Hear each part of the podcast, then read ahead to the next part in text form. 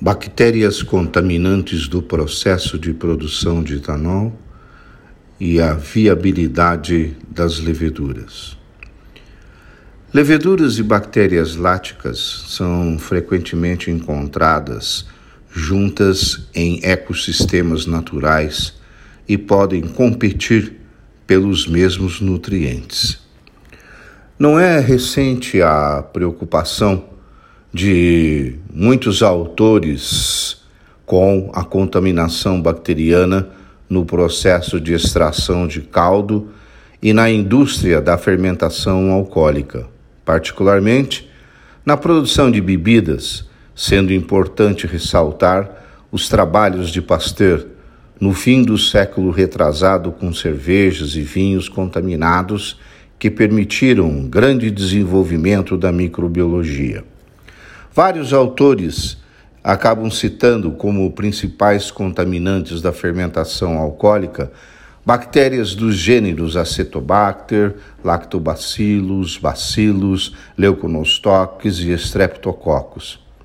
Estudos de Rodini, em 1985, em mosto fermentado, constataram uma contaminação de até 10 elevada a sétima bactérias por ml as bactérias gram-positivas, olha só que interessante, tá? Acabaram abrangendo por volta de 65% do total, sendo o restante grãs negativas.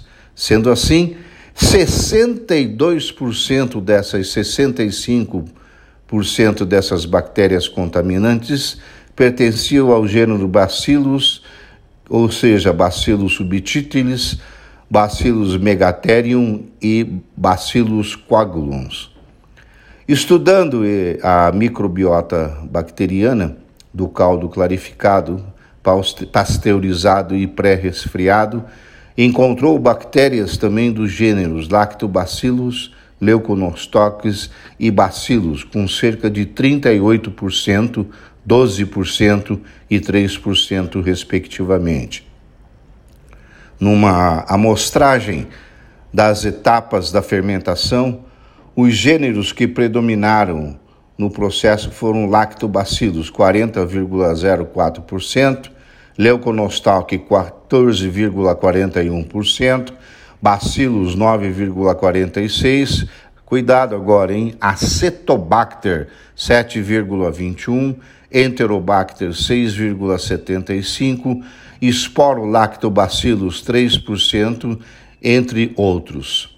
Um outro autor, nosso pesquisador conhecido como Galo, em 1989, constatou a predominância, sem dúvida nenhuma, de bactérias gram-positivas.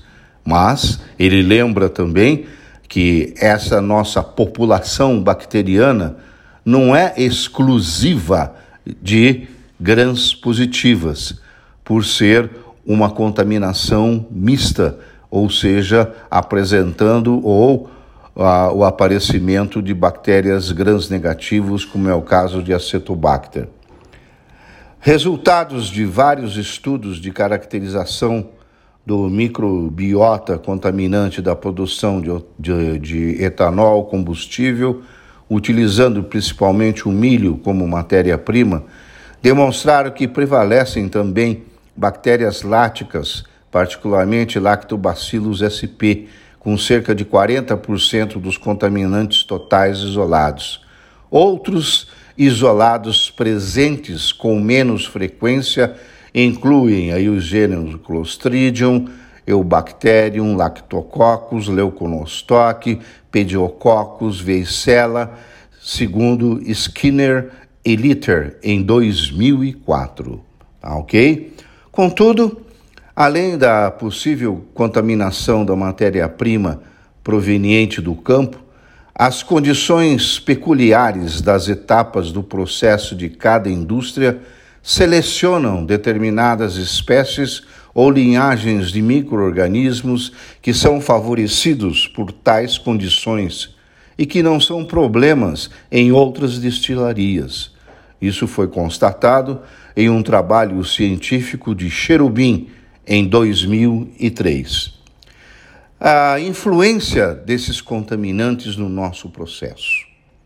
O consumo da sacarose, resultando na formação principalmente por ação dessas bactérias aparecendo e formando ácido lático e ácido acético, como os principais ácidos orgânicos formados. É um dos principais prejuízos causados pelas bactérias contaminantes no processo de produção de etanol. Isso constatado por, pelos pesquisadores Bevan e Bond em 1971. Outros compostos, como a formação de goma, que aumenta a viscosidade do caldo e pode causar entupimento nas tubulações, centrífugas, peneiras e trocadores de calor, também a floculação do fermento, que diminui a velocidade de fermentação, acarreta perda de células de leveduras pelo fundo da dorna e dificulta a operação das centrífugas também são associados por diversos autores à perda de rendimento alcoólico. Nós percebemos que essas bactérias contaminantes, então, causam prejuízos à fermentação e inibem o crescimento da levedura através da produção de ácido lático e outros ácidos orgânicos. Vários autores constataram que de 60% do rendimento de fermentações com valores de acidez de 5 e 6, o não controle da contaminação bacteriana pode ocasionar indiretamente um abaixamento de rendimento por dois motivos: aumento da viscosidade do vinho, ocasionando uma maior perda de fermento no vinho centrifugado e um maior consumo de açúcar, desviando-o da produção de etanol. Muito bem, o que nós podemos constatar é que essa nossa viabilidade das leveduras, elas estão intimamente relacionadas com essa contaminação bacteriana e a formação de ácido lático e ácidos orgânicos. Daí a necessidade de se fazer um bom controle microbiológico no processo de fermentação.